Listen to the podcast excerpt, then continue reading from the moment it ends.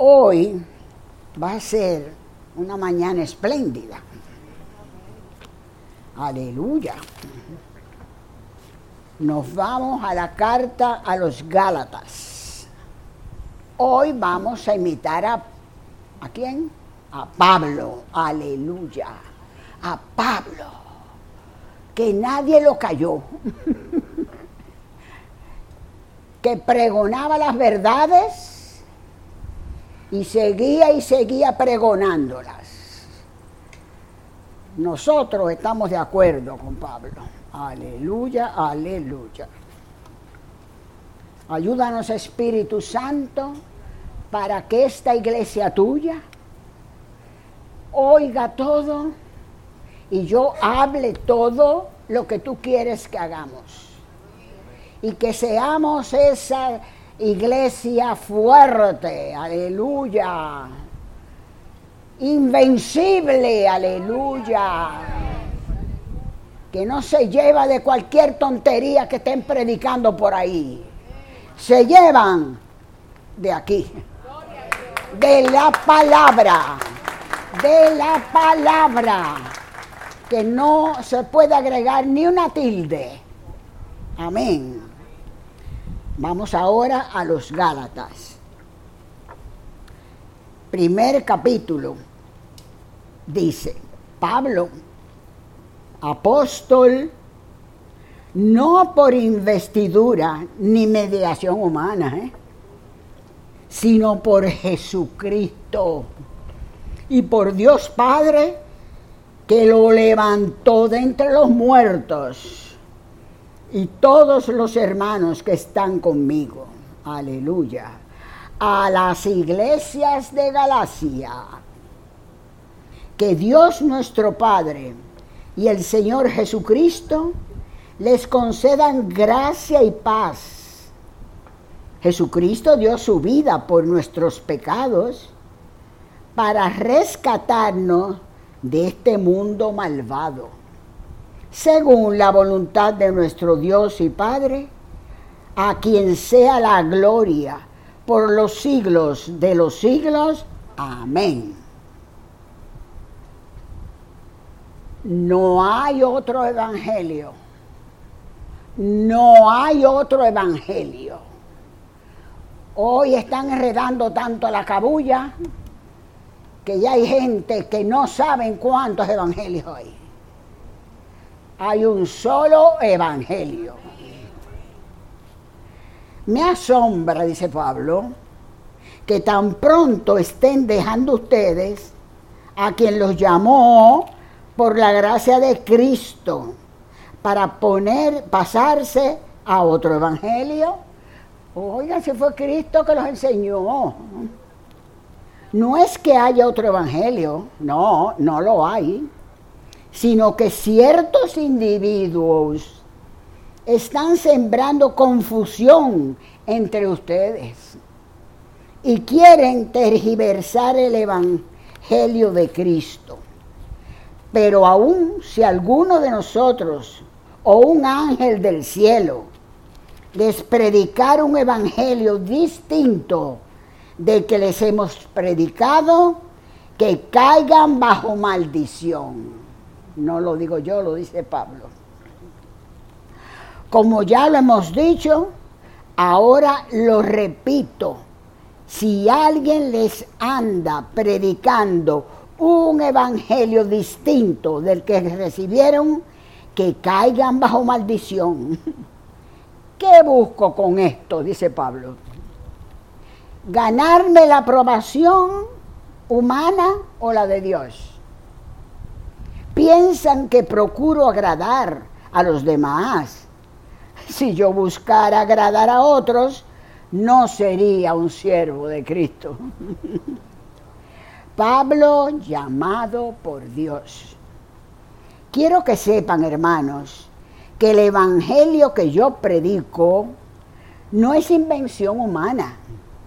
No lo recibí ni lo aprendí de ningún ser humano sino que me llegó por revelación de Jesucristo. Aleluya. Ustedes ya están enterados de mi conducta cuando pertenecía al judaísmo, de la furia con que perseguía a la iglesia de Dios, tratando de destruirla. Él se da cuenta de lo que él hizo y está aquí confesándolo. En la práctica del judaísmo, yo aventajaba a muchos de mis contemporáneos en mi celo exagerado por las tradiciones de mis antepasados. Ese era Pablo antes de conocer a Jesucristo. Sin embargo, Dios me había apartado desde el vientre de mi madre y me llamó por su gracia.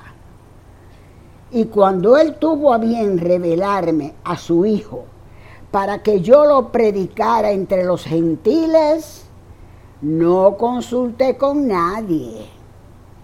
Tampoco subí a Jerusalén para ver a los que eran apóstoles antes que yo, sino que fui de inmediato a Arabia, de donde luego regresé a Damasco. Hizo lo que tenía que hacer. Después de tres años subí a Jerusalén para visitar a Pedro se creía que el jefe que había dejado Jesús era Pedro. Y aquí Pablo dice, primero, eh, no, no fui a verlo la primera vez. Después de tres años subí a Jerusalén para visitar a Pedro. Esto parece una mala crianza.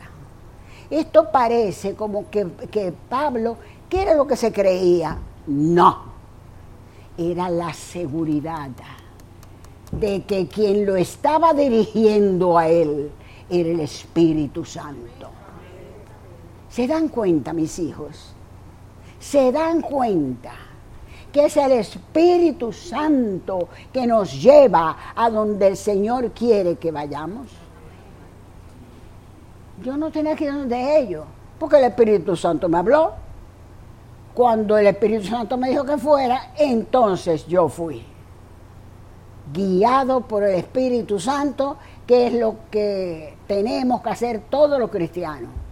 Buscar la guía del Espíritu Santo.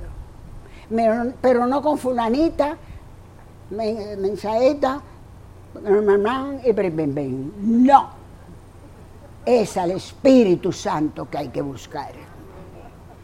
Después de tres años subí a Jerusalén para visitar a Pedro y me quedé con él 15 días. No vi a ningún otro de los apóstoles, solo vi a Jacobo, el hermano del Señor. Dios me es testigo de que en esto que les escribo no miento. Más tarde fui a las regiones de Siria y Cilicia, pero en Judea las iglesias de Cristo no me conocían personalmente. Solo habían oído decir, el que antes nos perseguía, ahora predica la fe que procuraba destruir. ¿Que predica qué? La fe. Entonces, aquí vemos la importancia de la fe. Esto es por fe. Todo esto es por fe. Hay que saberlo y hay que creerlo. Y por causa mía glorificaban a Dios. Los apóstoles aceptan a Pablo. 14 años después, subí de nuevo a Jerusalén, esta vez con Bernabé, llevando también a Tito fui en obediencia a una revelación y me reuní en privado con los que eran reconocidos como dirigentes y les expliqué el evangelio que predico entre los gentiles, para que todo mi esfuerzo no fuera en vano. Ahora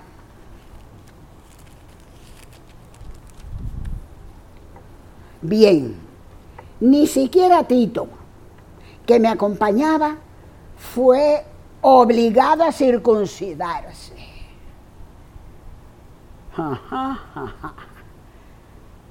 Hay que tener cuidado, que por ahí hay cristianos y cristianos de tiempo que se están yendo a otras iglesias y entonces se están circuncidando porque hay que circuncidarse. Usted es del viejo pacto. Ah, pues circuncide. Pero si usted es del nuevo, usted tiene la sangre del cordero. Usted no tiene ningún hombre que circuncidarse. Jesucristo está esperando una iglesia que se sepa todo lo que dice aquí la Biblia, la importancia que tiene. Si dice que es por fe que vamos a creer todas estas cosas, y en el nuevo pacto le dicen circuncisión, no, y eso se acabó. Y eso se acabó. Es que ya no somos lo que era el viejo pacto. Es que ya somos reyes y sacerdotes. Ya no tenemos que hacer eso. Y yo sé de muchas, muchas personas que lo están haciendo. Y están haciendo mal. Y debían de arreglar todas esas cosas con el Señor, porque eso está mal. Eso está prohibido para los del nuevo pacto. Eh, el, problema, el problema era que algunos falsos hermanos se habían infiltrado entre nosotros, se infiltran en todas partes, si los dejan. Cuando comiencen a predicar, usted va oyendo y se va dando cuenta si so, tienen razón o no tienen razón. Pero para eso hay que saberse la escritura, para no ser engañado. algunos falsos hermanos se habían infiltrado entre nosotros para coartar la libertad que tenemos en Cristo Jesús. Tenemos la libertad que nos ha dado Cristo Jesús. Y esa libertad es que todo lo que está escrito aquí es lo que hay que creer.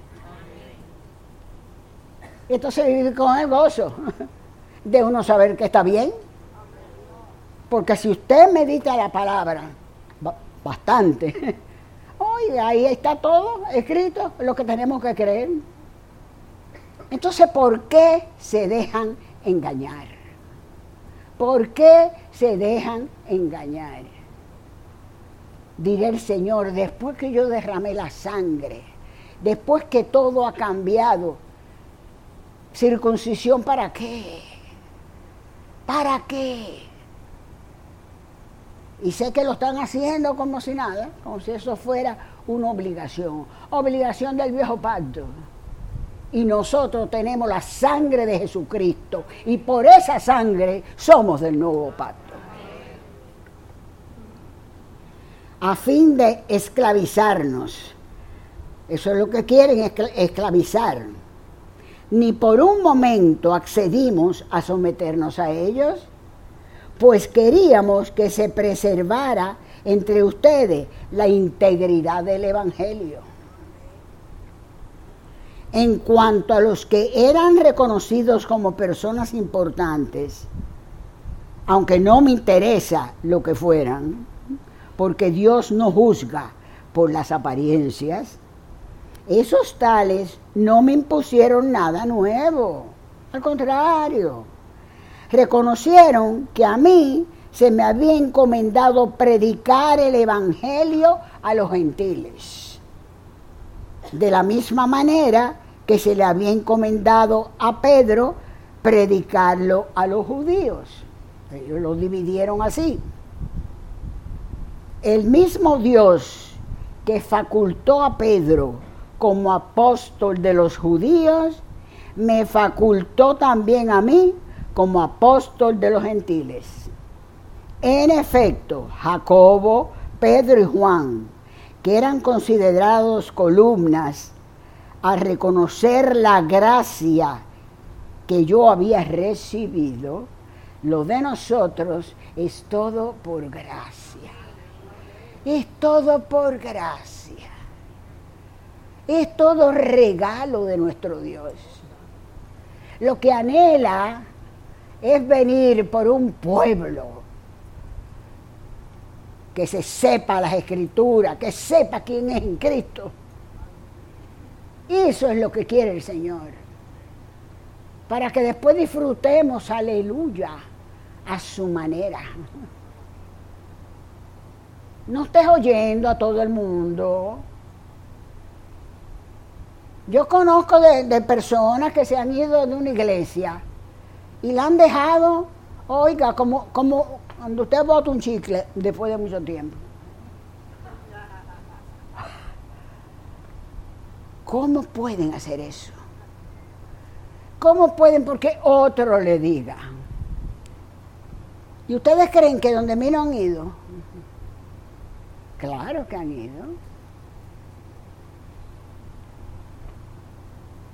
¿Y qué le dije? Sin faltarle respeto, que no. Que nosotros no dejábamos el lugar donde estábamos y creíamos en lo que nosotros veíamos en las escrituras. Amén, amén. Eh, nos dieron la mano a Bernabé y a mí en señal de compañerismo, de modo que nosotros fuéramos a los gentiles y ellos a los judíos, todos estaban de acuerdo. Solo nos pidieron que nos acordáramos de los pobres y eso es precisamente lo que he venido haciendo con esmero. Pablo se opone a Pedro esto está bueno. Pues bien, cuando Pedro fue a Antioquía, le eché en cara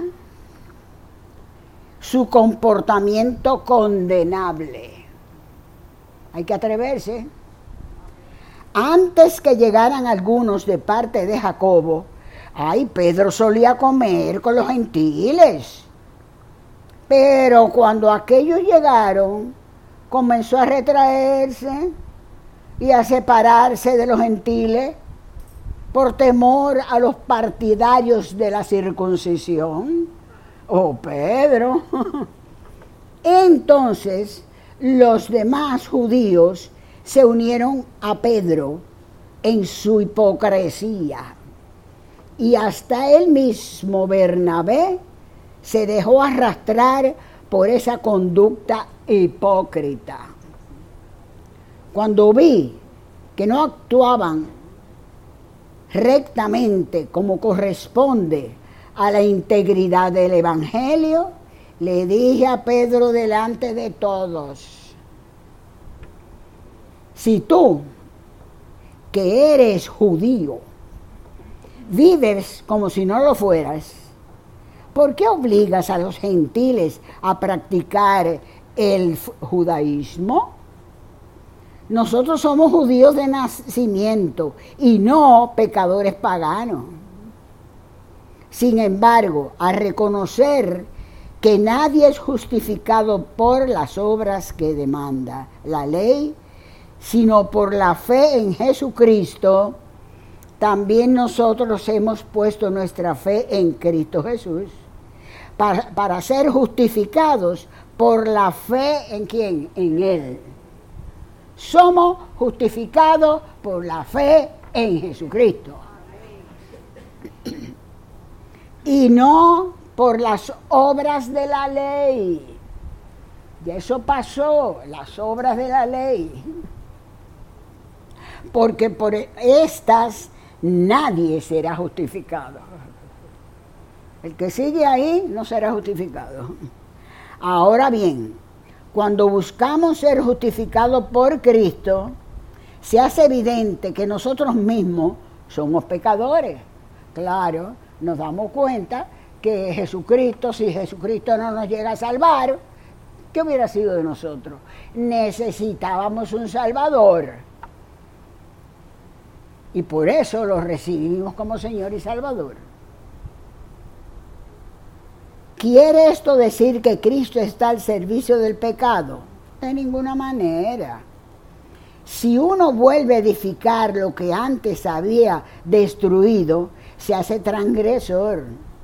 Yo por mi parte, mediante la ley, he muerto a la ley a fin de vivir para Dios.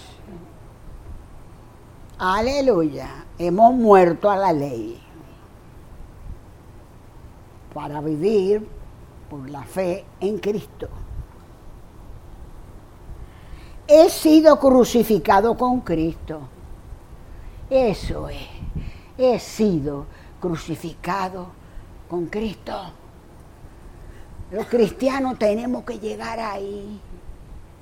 Ay, ¿y qué significa ser crucificado por Cristo?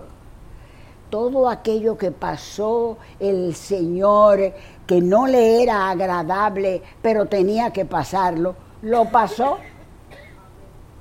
Aquí el Señor nos está diciendo a nosotros, bueno, tienen un enemigo ustedes, defiéndanse de ese enemigo. Yo le di la autoridad de mi nombre.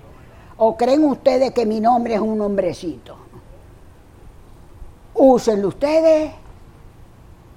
Pero esas cosas que a veces no quieren aguantar, como sea que un hermano lo miró mal, eso yo no sé qué se cree. Calladito te ve más bonito. No se pongan a criticar los hermanos. No se pongan a criticar. Somos hermanos. No podemos criticarnos. Y esos odios y rencores que vienen, tampoco. tampoco.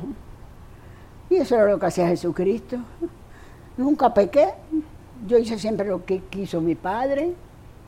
Bueno, pues vamos a imitarnos nosotros, a imitarlo en estos momentos tan fuertes, tan fuertes, que tenemos que salir más que vencedores. No nos podemos dar el lujo de lo que tenemos, qué sé yo, cuántos años en el Evangelio. Quedarnos atrás. No podemos. El que se sienta atrasado, que corra. Pero la iglesia más que vencedores no se puede quedar atrás. Es imposible. Fue fundada por el propio Jesucristo cuando Él quiso. Y hubo preparación de años. Preparación de años para que cualquier cristiano venga a mí a decirme cosas que no son. Y irse de esta iglesia para volver otra vez al viejo pacto eh, ¿cómo se llama? Circuncidándose. Eso duele. Eso duele que no hayan podido conocer a Cristo con uno. Que no se saben la palabra, porque cuando están haciendo esas cosas no se saben la palabra. Y están los, los más tranquilos creyendo que están bien. Que se pongan a leer a Pablo, que él sí los va a sacar de error. He sido crucificado con Cristo y ya no vivo yo, sino que Cristo vive en mí. Lo que ahora vivo en el cuerpo, lo vivo ¿por qué? Por la fe en el Hijo de Dios. Es por la fe en el Hijo de Dios. Si no tuviéramos esa fe en Cristo, ¿dónde estaríamos en el mundo perdiendo, no? Es por Cristo, es por la fe de Cristo, es por lo que Cristo hizo por nosotros, que no podemos ah, volver atrás con nada, con nada del viejo pacto. La fe en el Hijo de Dios, quien me amó y dio su vida por mí. No desecho la gracia de Dios. Eso es, no podemos desechar la gracia de Dios. No sé cómo los que critican dirán de la gracia de Dios. Oye, pero tener la gracia de Dios es estar bendito. Porque la gracia de Dios es todo lo bueno de Él que nos ha dado a nosotros. Y entonces, ¿qué quieren? Porque más de eso no nos puede dar. Nos lo ha dado todo. Todo. Y como decía el otro día, Él dice que estamos sanos. Pues si Él dice que estamos sanos, ¿estamos sanos? Entonces, de ahora en adelante, ay Señor, pero ya sáname. Ah, perdóname Señor, me equivoqué. Yo he sido sana desde que tú pagaste el precio. Esa parte faltaba. Entonces esa parte hay que decirla también. En todas las cosas, porque Él nos ha dado gracia para todo. No desecho la gracia de Dios. Si la justicia se obtuviera mediante la ley, si la justicia se obtuviera mediante la ley, Cristo habría muerto en vano. Para ser justo, tuvo que ir Jesucristo a la cruz. Porque teníamos pecado y nadie nos lo podía quitar. Nada más que Jesucristo. Pero ¿para qué nos quitó todos los pecados? Para ponernos en el sitial que estamos nosotros. Él es justo, nosotros somos justos. ¿Por qué somos justos? Porque Él es justo y pagó para que nosotros fuéramos la justicia de Dios en Cristo. Por eso si el Padre viniera aquí ahora, podría darnos un abrazo a cada uno de nosotros. Porque Él es justo, pero nosotros somos justos también. ¿Se dan cuenta lo que somos? ¿Se dan cuenta lo que es derramar esa sangre por nosotros? Y hay cristianos todavía que están jugando con esto. Con esto no se juega. También con los, con los diezmos. Se oyen muchas cosas de los diezmos. Oye, lee lo que dice ahí y cúmplelo. Pero no te pongas a hablar de los diezmos como te da la gana o a darlos como te da la gana. Este es el libro, no hay otro. No hay otro, tenemos que llevarnos de lo que dice aquí. Oh, santo. La fe o la observación de la ley. Fíjense, ¿cuál es más importante? ¿La fe o el observar la ley? La ley es la que hace que se, eh, circunciden. La ley es la que te mete muchísimo disparate y muchísimas cosas y no te ponga y quítate y esto y lo otro. Eso es la ley. ¿Qué es más importante, la fe o la observancia de la ley? Ya nosotros no tenemos nada que ver con la ley, ¿eh? nada. Vamos a ver. Aquí le echa otro boche a los Gálatas. otro boche. Ya se lo echó a, Pedro, a Pedro. Ajá, Pedro, ¿y qué tú te crees? Ahora tú vas a estar con... Y aquí sigue echando boche. Gálatas torpes. Y nadie se fue de la reunión.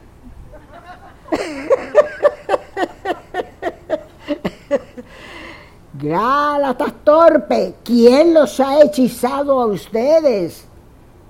Ante quienes Jesucristo crucificado ha sido presentado tan claramente. Oye, fue delante de todo el mundo.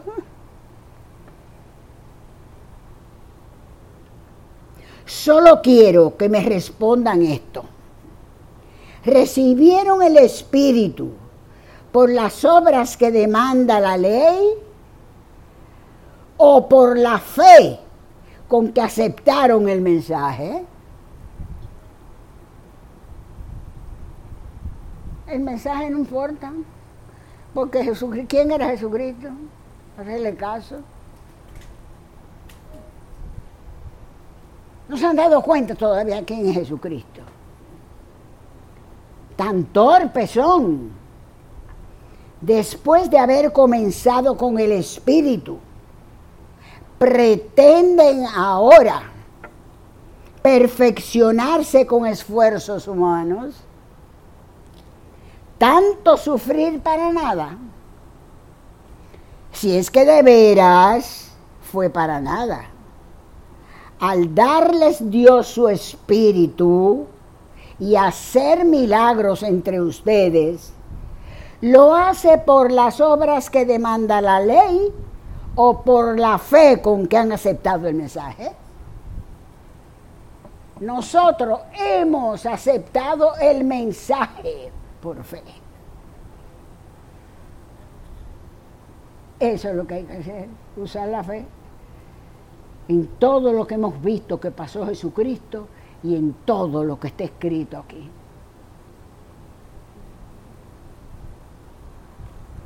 Así fue con Abraham. Le creyó a Dios y esto se le tomó en cuenta como justicia. Qué cosa tan grande. ¿eh? Jesús no había muerto. No había resucitado. Entonces, ¿qué pasa?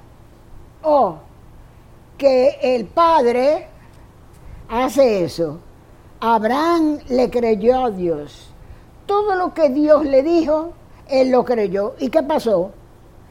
Y esto se le tomó en cuenta como justicia. Abraham, sin Jesús morir por él, era justo. Se ganó la justicia por creer en la palabra de Dios. Aleluya. Amén, amén, amén. Por lo tanto, sepan que los descendientes de Abraham son aquellos que viven por la fe.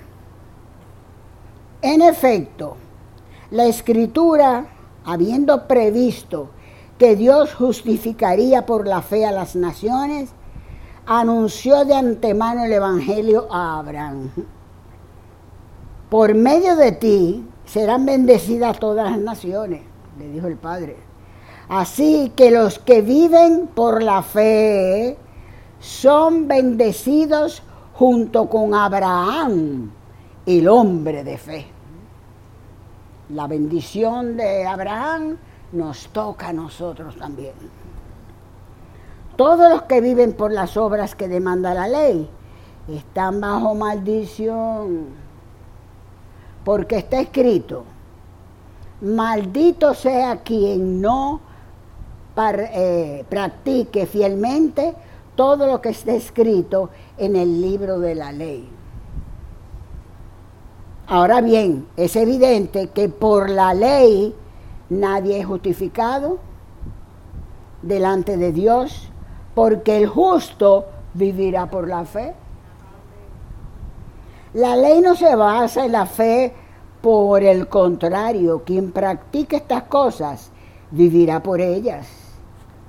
Cristo nos rescató de la maldición de la ley al hacerse maldición por nosotros, pues está escrito, maldito todo el que es colgado de un madero.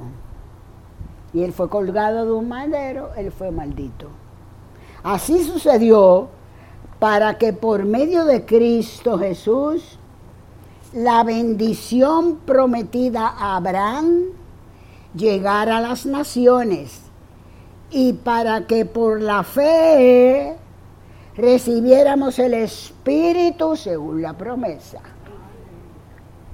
Amén. La ley y la promesa. Hermanos, voy a ponerles un ejemplo, aún en el caso de un pacto humano. Nadie puede anularlo ni añadirle nada una vez que ha sido ratificado. Ahora bien, las promesas se le hicieron a Abraham y a su descendencia. No fue a Abraham y a sus descendencias en plural. La descendencia era Jesucristo. Ahora bien, las promesas se le hicieron a Abraham y a su descendencia. La escritura no dice y a los descendientes, como refiriéndose a muchos, sino y a tu descendencia, dando a entender una sola, que es Cristo. En que quiero, eh, lo que quiero decir es esto, la ley que vino 430 años después, no anula el pacto que Dios había ratificado previamente. De haber sido así, quedaría sin efecto la promesa. Había una promesa primero. Si la herencia se basa en la ley, ya no se basa en la promesa. Pero Dios se la concedió gratuitamente a Abraham mediante una promesa. Esto es para que vean que el Señor se la sabe todas. Entonces, ¿cuál era el propósito de la ley? Fue añadida por causa de las transgresiones, hasta que viniera la descendencia, que Jesús, a la cual se hizo la promesa, y Jesucristo vino. La ley se promulgó por medio de ángeles, por conducto de un mediador. Ahora bien, no hace falta mediador si hay una sola parte, y sin embargo Dios es uno solo. Si esto es así, ¿estará la ley en contra de las promesas de Dios? De ninguna manera. Si se hubiera promulgado una ley capaz de dar vida, entonces sí que la justicia se basaría en la ley. Pero la escritura declara que todo el mundo es prisionero del pecado. Para que mediante la fe en Jesucristo lo prometido se les conceda a los que creen. A los que creen. Antes de venir esta fe, la ley no tenía, no tenía presos. Nos tenía presos a nosotros, encerrados hasta que la fe se revelara. Así que la ley vino a ser nuestro guía, encargado de conducirnos a Cristo, para que fuéramos justificados por la fe. Pero ahora que ha llegado la fe, ya no estamos sujetos al guía, al guía es la ley.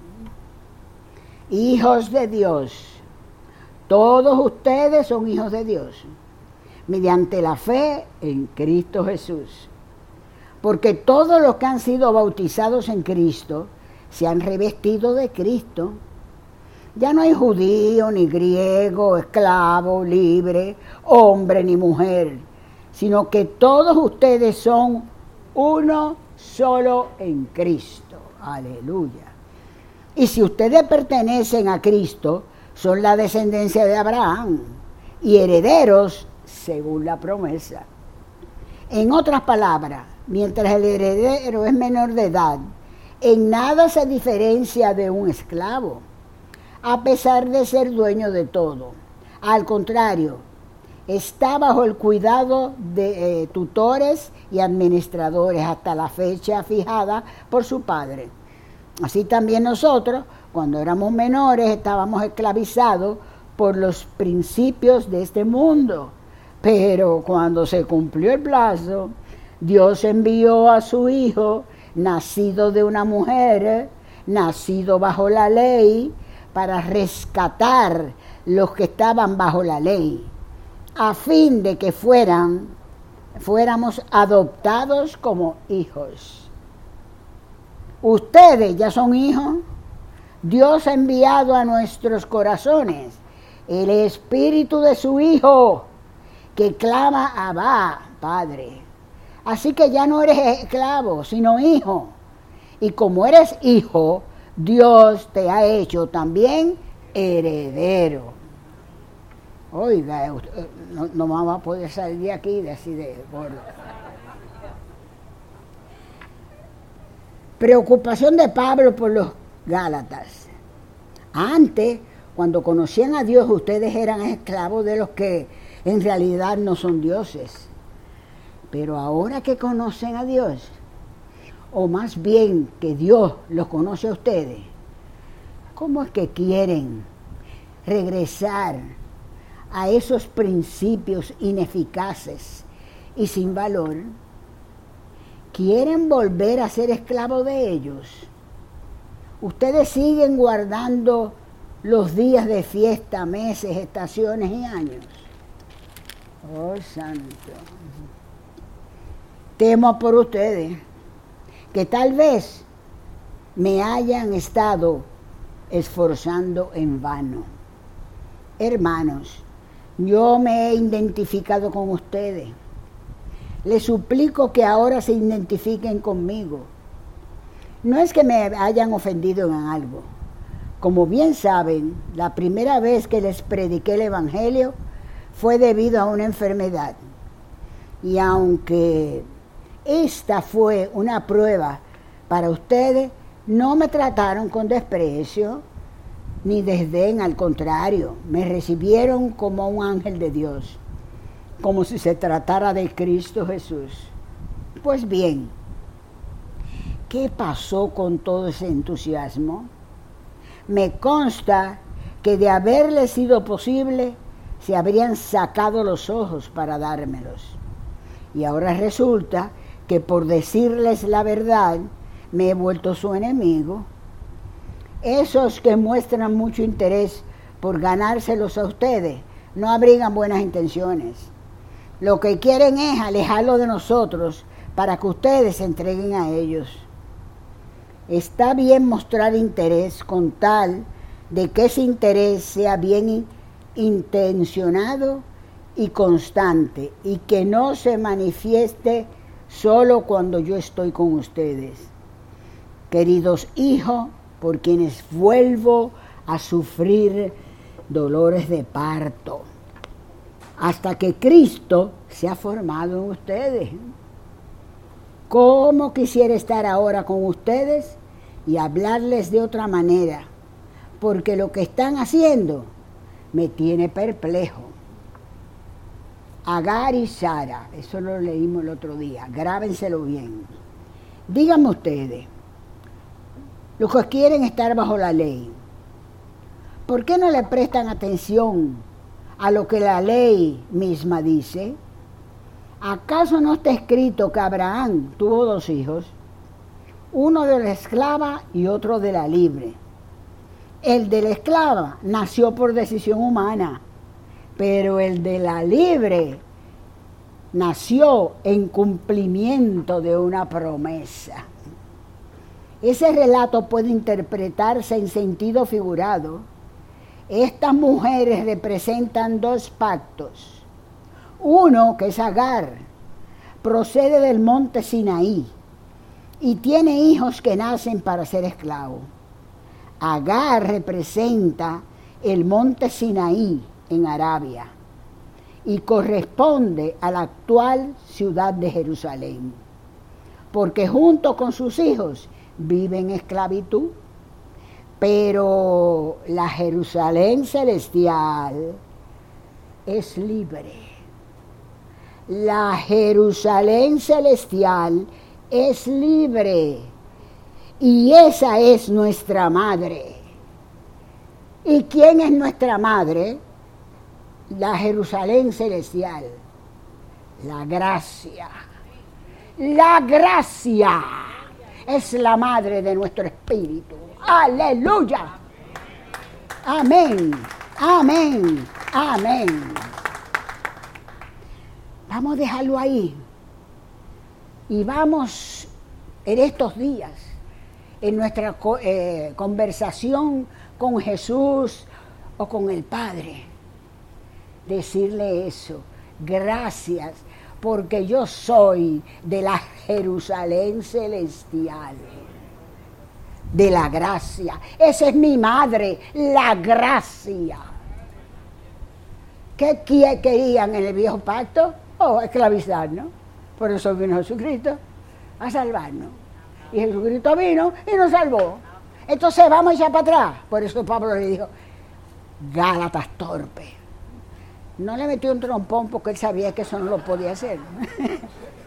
porque si está tan claro como ustedes van a dejar, y eso está haciendo todo aquel que deja una iglesia, que se cree en la gracia, para irse a esos grupos que tienen los hombres que circuncidarse. Y las mujeres que aprenden, no sé, porque donde se aprende es aquí.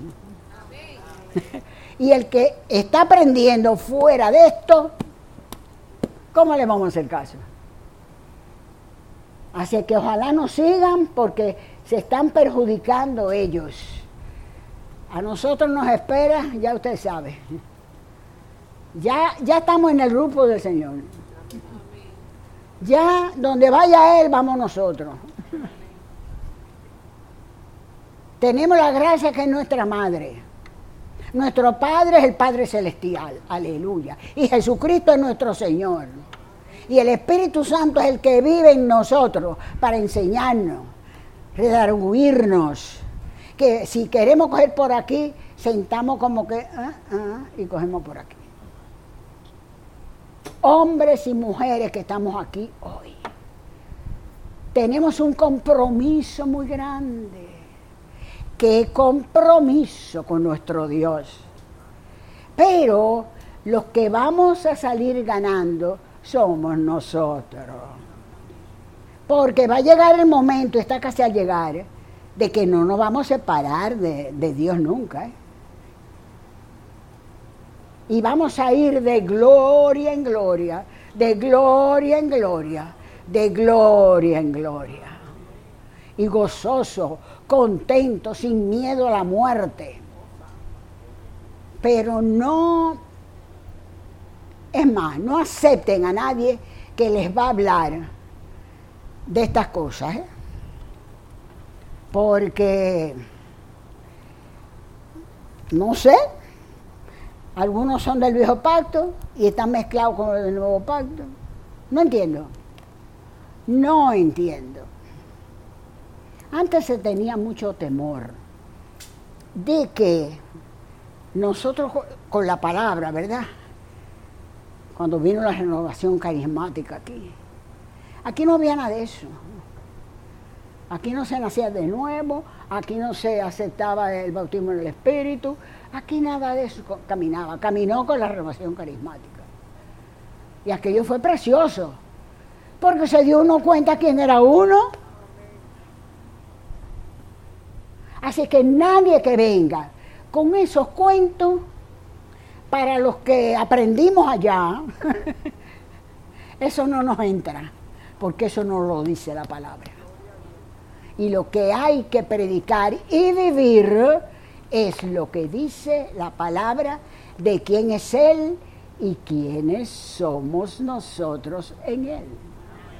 Gracias Padre Celestial Gracias Padre Celestial, pon en nosotros el querer como el hacer, sentir ese gozo por saber quiénes somos. Tú no nos tenías que dar tanta cosa, darnos todo lo tuyo a nosotros. Pero lo hiciste, papá. Lo hiciste. Lo hiciste. Cuando estemos en el cielo, y estemos todos juntos, aleluya. Y el Padre está ahí, y Jesús está ahí, y el Espíritu Santo. Somos todos uno. Somos todos uno. Por eso tenemos que ir aprendiendo desde ahora.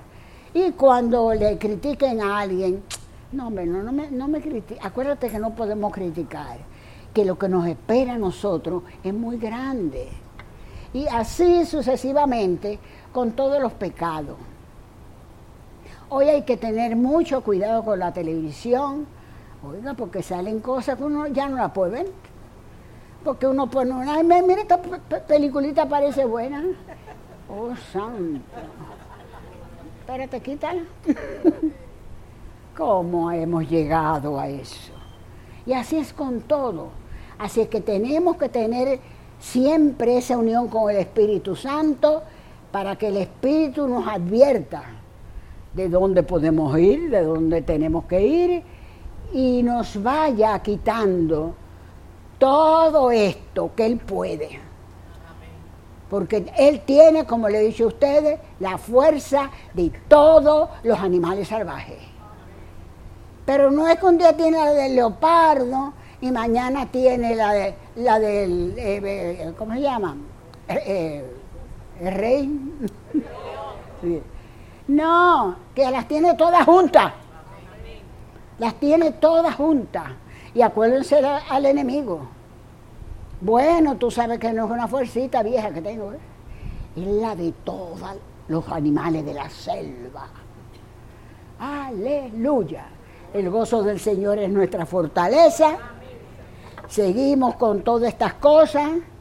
No se olviden de que ya ustedes están comprometidos a todos los días, aunque sea poco, unas palabritas a Jesús, otras palabritas al Padre y otras palabritas al Espíritu Santo.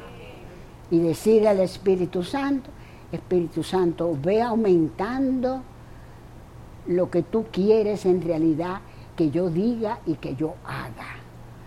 Al Espíritu Santo nada más hay que decirle, ven, uh, que sale huyendo. Entonces, eso es lo que vamos a hacer, porque tenemos que ser diferentes. Tenemos que ser una iglesia que ya ha aprendido todas estas cosas y tenemos que llevarlas a cabo. Todo, todo, todo lo que aquí hay es interesante, es verdadero, y no nos podemos perder todo lo que vamos a, nosotros a gozar cuando estemos por allá. Amén, amén, amén. Gloria a Dios.